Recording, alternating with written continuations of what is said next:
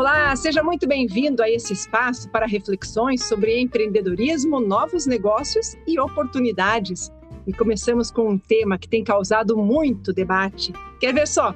Se você tem mais de 45, 50 ou 60 anos, talvez já tenha sido chamado em algum momento de sua vida de velho. É, até alguns anos atrás, quem chegava aos 50 já começava a pensar em se aposentar mas verdade é que nos tempos atuais, quem está na faixa dos 50, 60 anos está em plena produtividade. Aliás, hoje fala-se muito na nova longevidade. E você pode se perguntar, mas que história é essa de nova longevidade? A notícia é boa. E eu posso dizer que quem nasceu depois da década de 60 ganhou um bônus, um bilhete premiado, 20 anos a mais de presente a vida veio com prorrogação e nós nem fomos avisados. Mas quem pode falar mais sobre isso é o Ricardo Neves, que é escritor, autor do livro Aposentadoria é para os Fracos. Ricardo, fala pra gente que história é essa de que não se pensa mais em se aposentar aos 50, 60 anos? Olá, Juliane. É um prazer estar discutindo essas novas ideias, essa nova mentalidade que está emergindo é, justamente agora nesse século XXI que já vai bem andado.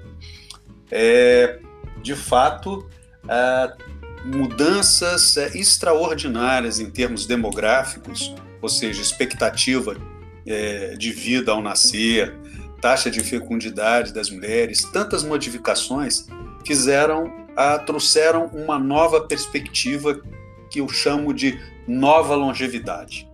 E é sobre isso que eu discuto no meu livro, como um conceito que pode ser é, visto é, simbolicamente através daquela frase que diz que os 60 são os novos 40.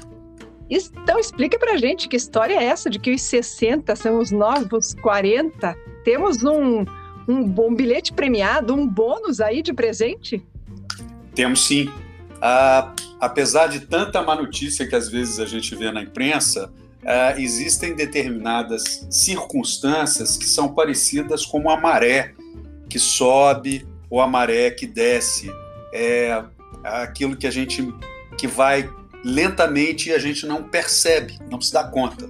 Ou seja, ah, o que aconteceu é que ao longo do século XX, a expectativa de vida ao nascer das pessoas, da humanidade, globalmente falando, é, cresceu muito. Ou seja, só para você ter uma ideia, a expectativa de vida ao nascer no Brasil no começo do século XX era 33 anos. E quando chegou no final do século XX, a gente já está apontando aí para os 85, atualmente está em 87 anos, para os homens está em 83. Mas o que aconteceu foi que, a partir, sobretudo, ah, das ah, modificações que nós tivemos depois da Segunda Guerra Mundial, em termos de qualidade de vida, em termos de alimentação, em termos de é, briga contra o sedentarismo, redução do tabagismo, é, do, a, da quantidade de sal, melhora, melhora a, da, da alimentação, tudo isso foi representou que houve um salto de longevidade a ponto de quem nasceu dos anos 60 para cá ganhou 20 anos. Quem nasceu dos anos 50 para cá pode considerar que ganhou 30 anos de longevidade. Então, nós temos uma, uma nova situação é, em que ah, as pessoas ah, não ficam idosos ah, como a gente tinha no século passado o conceito de idoso. Ou seja, quem está de 60 anos hoje em dia está com tudo em cima. Mulheres, homens estão em ótima forma física, cognitivamente muito bem.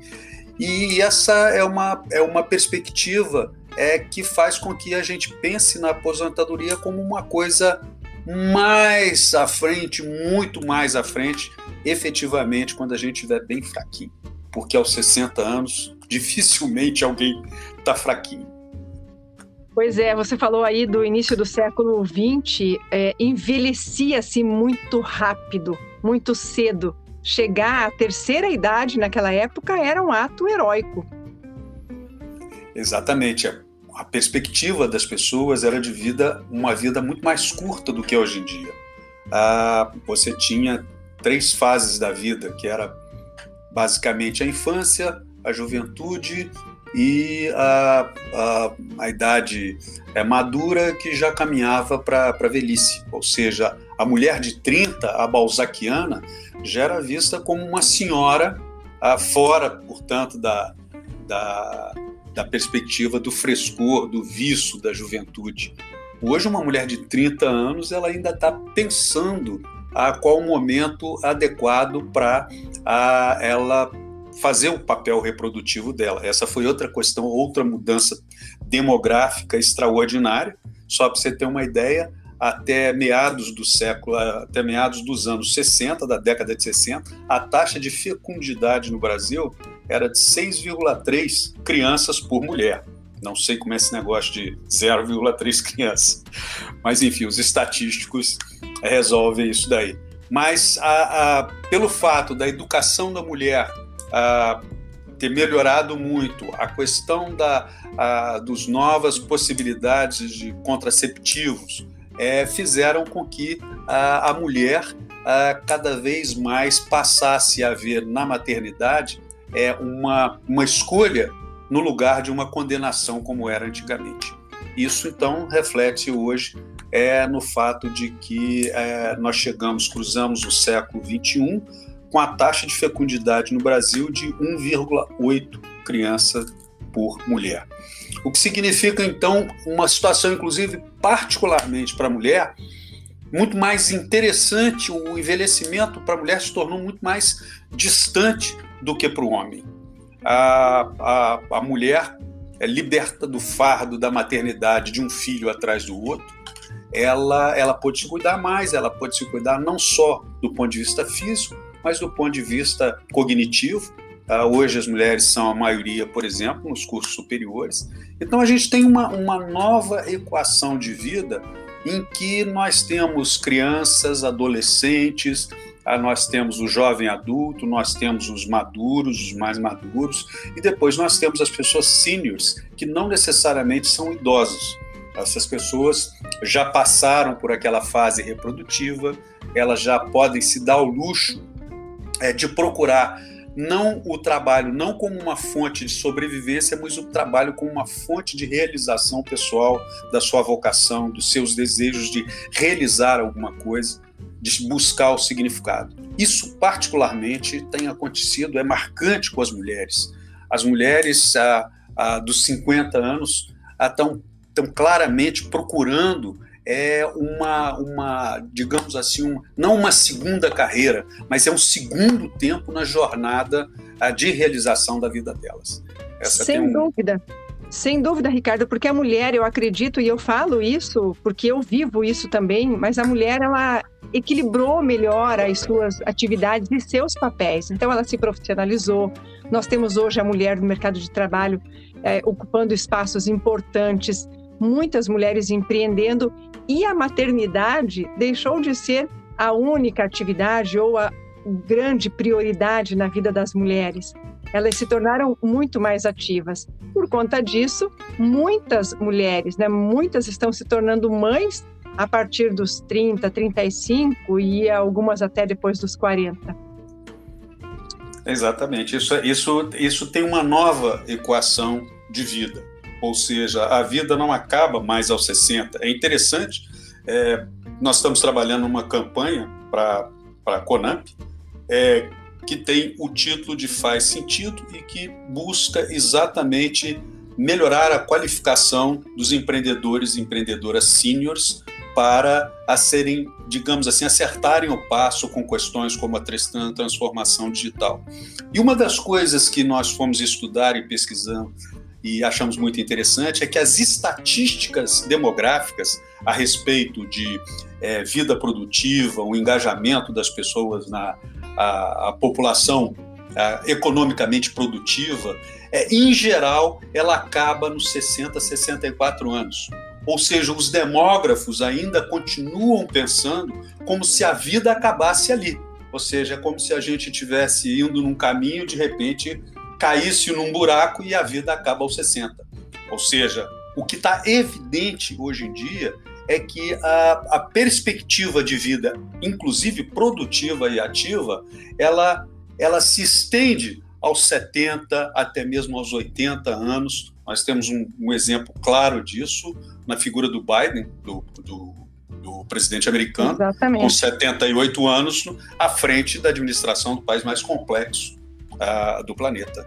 Então, a, a, e a neurociência tem mostrado que o envelhecer não significa que cognitivamente você é, esteja perdendo. O cérebro tem uma plasticidade extraordinária, né? nós temos capacidade de aprender novas coisas. O que a gente tem é um peso da internalização de velhos conceitos, de velhos idosos, de velhas ideias de que a vida acaba aos 60 anos.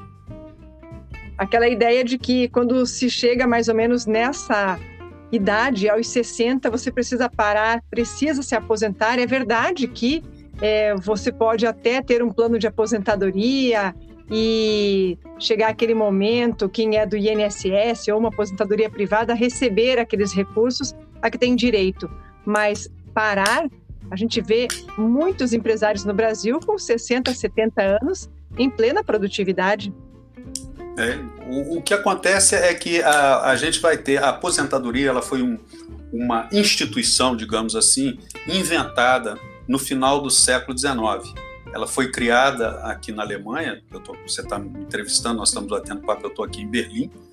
É, ela foi inventada por Bismarck no final do século XIX e naquela época ela foi de 40 anos. Ela estabeleceu-se que a partir de 40 anos os trabalhadores seriam amparados ah, por uma instituição que ia garantir que o Estado ah, pagaria, a, digamos assim, uma pensão a essas pessoas. Só que o conceito de trabalho naquela época era, era o conceito do trabalho físico.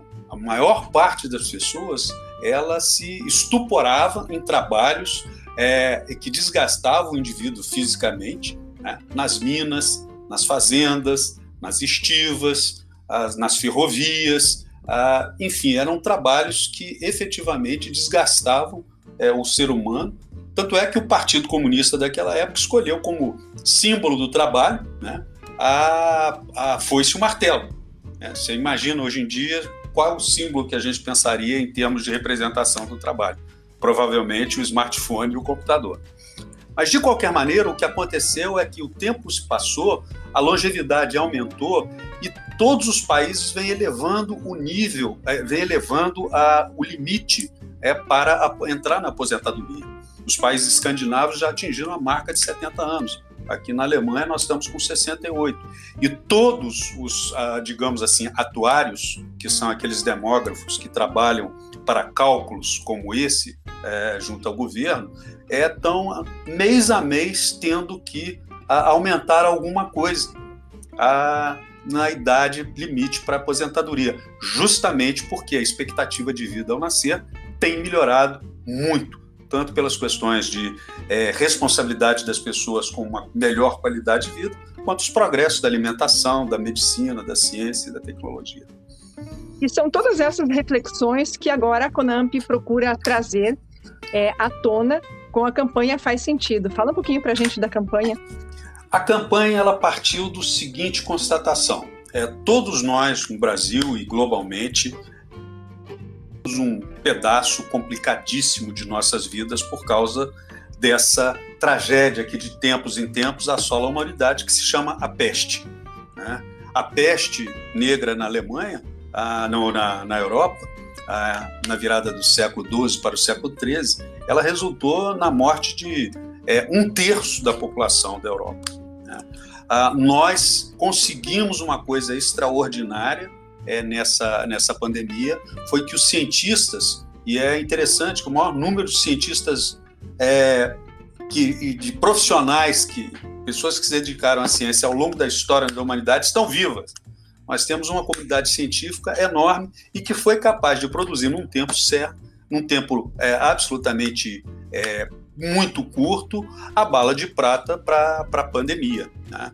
Então, o, o, que acontece é que essa situação ela deixou marcas muito fortes é sobretudo nos empreendedores sênios, nas pessoas de acima de 40, 50, na medida em que você envelheceu, era mais velho, você era um grupo, você pertencia ao grupo de risco, que eram as pessoas que estavam é, aguardando mais ansiosamente do que os outros a vacina, e, obviamente, os negócios dessas pessoas sofreram pesadamente porque os seus as cabeças à frente desses negócios é, estavam, ah, é, digamos assim, garantindo a sobrevivência da própria pele, mais do que a sobrevivência econômica.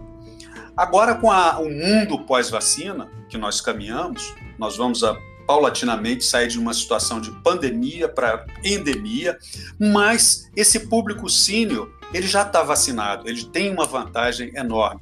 Nós, eu faço parte desse time, você faz parte desse time, e a gente está entrando novamente no jogo da retomada da economia, na reconstrução da economia. E a, a Conamp percebeu que esse público é, de fato, aquele que mais produz empregos entre os empreendedores de, empreendedores de pequenos negócios. E essa é uma situação que reflete, é, de fato, a realidade demográfica do Brasil. O Brasil deixou de ser um país de jovens. 49% da população tem hoje mais de 40 anos. É, um de cada cinco brasileiros tem mais de 60 anos.